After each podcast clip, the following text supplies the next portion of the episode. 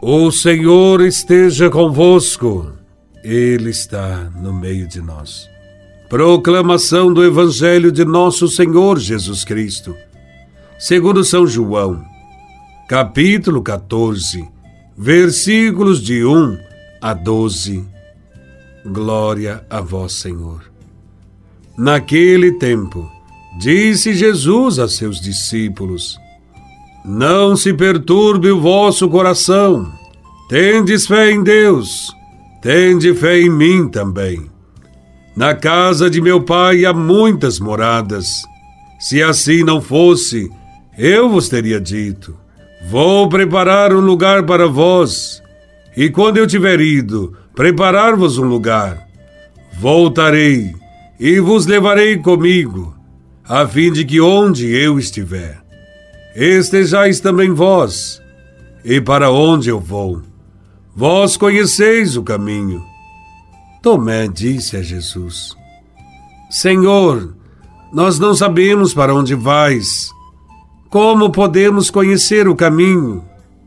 Jesus respondeu: Eu sou o caminho, a verdade e a vida. Ninguém vai ao Pai senão por mim. Se vós me conhecesseis, conheceríeis também o meu Pai. E desde agora o conheceis e o vistes. Disse Felipe: Senhor, mostra-nos o Pai, e isso nos basta. Jesus respondeu: Há tanto tempo estou convosco e não me conheces, Felipe. Quem me viu, viu o Pai. Como é que tu dizes? Mostra-nos o Pai. Não acreditas que eu estou no Pai e o Pai está em mim? As palavras que eu vos digo, não as digo por mim mesmo, mas é o Pai que, permanecendo em mim, realiza as suas obras. Acreditai-me, eu estou no Pai e o Pai está em mim. Acreditai ao menos por causa destas mesmas obras. Em verdade, em verdade vos digo: quem acredita em mim, fará as obras que eu faço, e fará ainda maiores do que essas, pois eu vou para o Pai. Palavra da salvação. Glória a vós, Senhor. O Evangelho de hoje pertence ao discurso que Jesus fez de despedida dos discípulos. Os discípulos sentem-se perturbados e desanimados. É a mesma situação de toda a comunidade que seguia Cristo. Havia perplexidade, desânimo, falta de clareza no caminho a ser seguido. Esse desânimo era fruto do que Jesus acabara de anunciar. Ele falou da traição que iria sofrer, da negação que iria acontecer. Além disso, também falou que vai partir, sem que alguém o possa seguir. Diante destes anúncios, será que alguém conseguirá manter-se fiel, sem trair ou negar o seu Senhor, a fim de que não se aflijam demasiadamente e se desorientem? Jesus afirma não se perturbe o vosso coração. Credes em Deus, credes também em mim. A fala de Jesus quer encorajar. A fé em Deus e em Jesus é garantia de sucesso, de êxito. É importante conservar-se firme na adesão a Jesus. Ele não se afasta da comunidade. Aliás, o próprio Deus é íntimo de quem o segue porque no seu coração há muitos lugares. Os amigos desejam estar sempre juntos e fazerem-se mutuamente felizes. Se Jesus é nosso amigo, também não quer ficar separado de nós por muito tempo.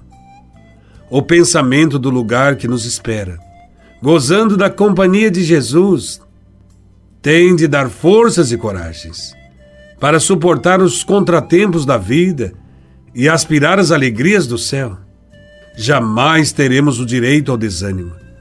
A herança que nos deixou Jesus é a esperança e a alegria. Desta maneira, nem o desânimo, nem a desconfiança, nem o pessimismo, nem a tristeza devem fazer ninho em nossos corações, a ponto de impedir nosso trabalho em favor do reino de Deus. Não existem horas cinzentas com Cristo. Tendo-o por amigo, tudo muda e os horizontes sempre se iluminam. Jesus é o caminho. Ele próprio é o único caminho de acesso a Deus Pai. Jesus é o caminho, porque por causa dele nos tornamos filhos de Deus e herdeiros do céu. E ele, com seus ensinamentos e seu exemplo, nos ensina o caminho que devemos seguir. Ele é o caminho que Deus mostrou. Por ele andamos seguros. Jesus é a verdade. Em meio a tanta mentira e falsidade que nos rodeiam, é uma verdadeira tranquilidade saber que há uma verdade que nunca muda, que vem de Deus. Suas palavras são revelação de tudo o que Deus quis comunicar à humanidade. Quando a acolhemos, acolhemos a própria verdade. Ele é a vida, é o centro dos corações de tudo e de todos que aspiram viver a bondade e o amor. Fora de Cristo, nada mais existe senão erro e sombras.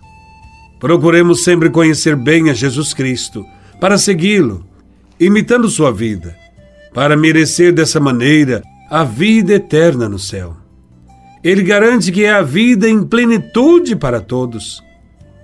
Conhecer Jesus Cristo é, portanto, conhecer a Deus. Amar Jesus Cristo é amar a Deus. Servir Jesus é servir a Deus. Quem experimentar a fé em Jesus como caminho, verdade e vida, realizará sempre a vontade do Pai e ajudará a construir o seu reino, já neste mundo. Louvado seja nosso Senhor Jesus Cristo, para sempre seja louvado.